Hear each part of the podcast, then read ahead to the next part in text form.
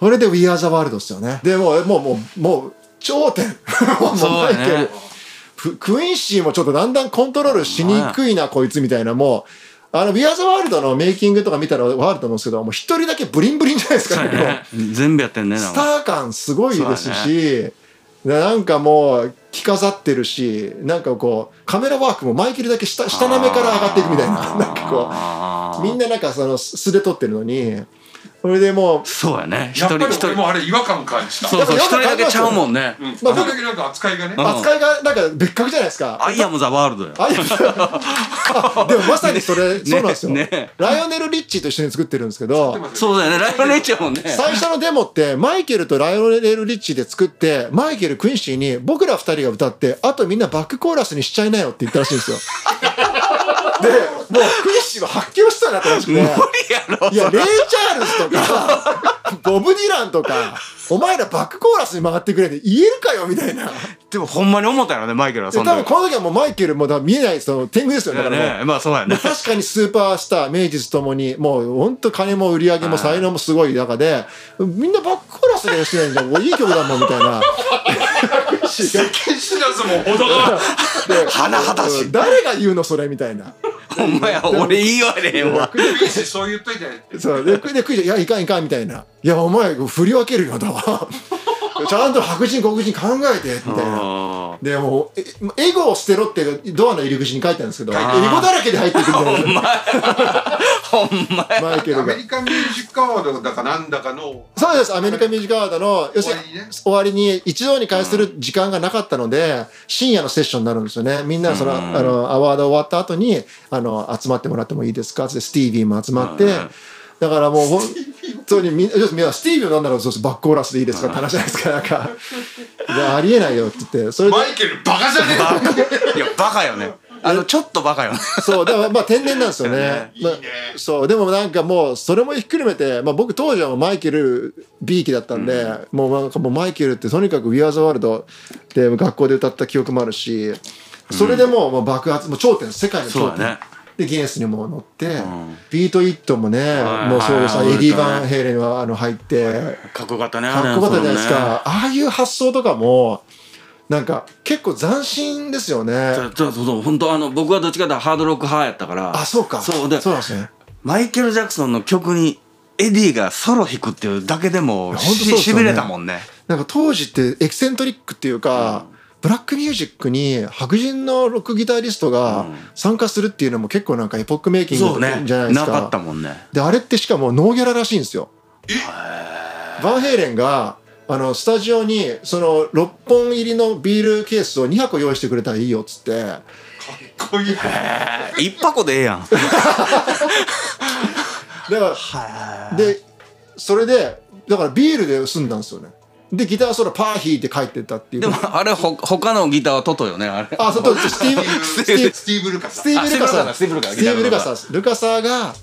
あほとんどが弾いてるんですけどリフとかそうやはなソロだけバそれが前バやイのっほんまててあっこだけやもんねそこだけですちょっとエディに弾いてもらおうよって言ったのはマイケルなんですかねクインシーなんですかね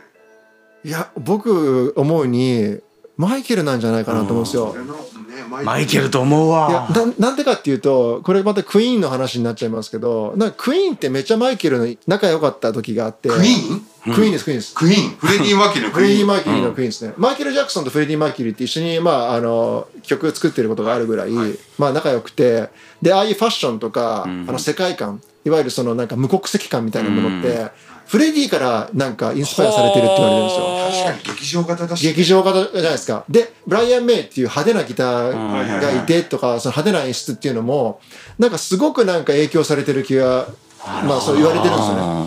それで多分ですけどマイケルってステージにめちゃこう電飾派手なギタリストを携えたりとか、なんかああいう世界観ってふれすごい好きなんですよ早弾きも好きだし。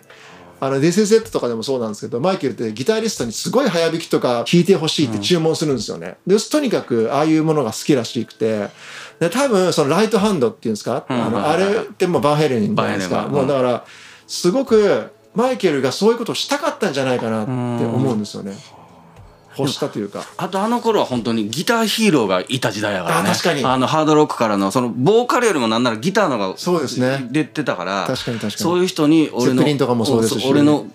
曲で弾いてくれっていうのはあーマイクルあったような気ガがンズのスラッシュともやってるそうですねそうあーだからガンズのスラッシュマイはやっぱこうギターヒーロー派手なギタリストってすごい好きだと思うんですよねそうだからマイケルってそういうものが好きだったと思うんですよね、うんこれってなんか今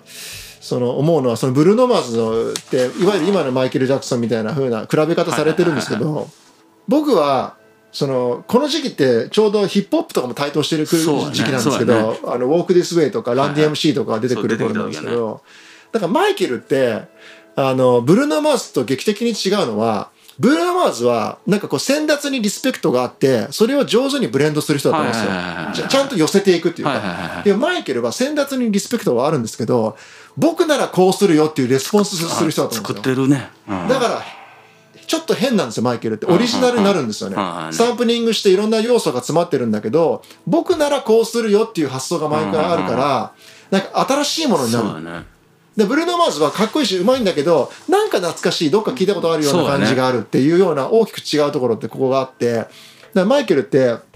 ニュージャックスイングとか、この後デンジャラスとかのアルバムに発展してる時にテリーライリーが、テリー・ライリーが入ってくるんですけど、ガイの。うん。でも今聞いてもその当時のニュージャックスイングとはちょっと一線を画するところがあるのはだからマイケルはニュージャックスイングはいいんだけどだけど僕ならこうするよっていう発想で作ってるからマイルストーンになるんですよね。なんなかるほどねで。も両方とも子役で、うん子供の時から歌歌ってて、うん何が分けたんですかねああなるほどもしかしたら子供時代がちゃんとあったんじゃないですかブルーノ・マーズの方は。ああ。そうやね。そうやね。なんかハワイで育って違うね。ちゃんと学校も行ってるように見えるんですよ。だから友達もいるし、友達とつるんでるじゃないですか、うんブルーノマーズって。で、マイケルって、その子供時代がばっくりないから、いないねいわゆるその世間的なその時期を過ごしてない気がするんですよね。マイケルって子供の時の親友とかいるんですかね多分それが結構、例えばそのボディーガードだったりといか、ないよね、だから。なんかその、言うなら兄弟、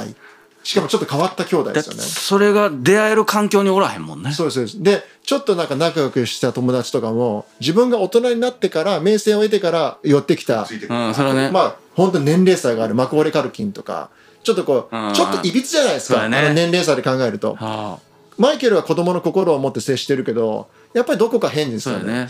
やっぱ小さい頃の同じ目線でお,、互い分からないなりに付き合ってないじゃないですか、うん。マイケルはやっぱ大人だし、そうやね。それって結構大きいと思うんですよ大ねきいね。分からないものを子供同士で考えていく時代とマイケル大人になってから子供の心は持ってるけどビジネスライク違もうあるってもんいね、う大人や時とはもんね。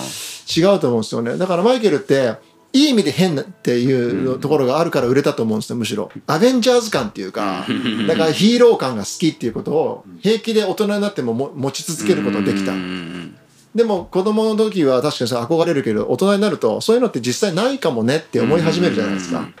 それはすごいでかいなと思うしなんかそこがブルーノとマイケルの幼少時代の子役から大きく分け隔てたものじゃないかなと思いますけどね。音楽偉い人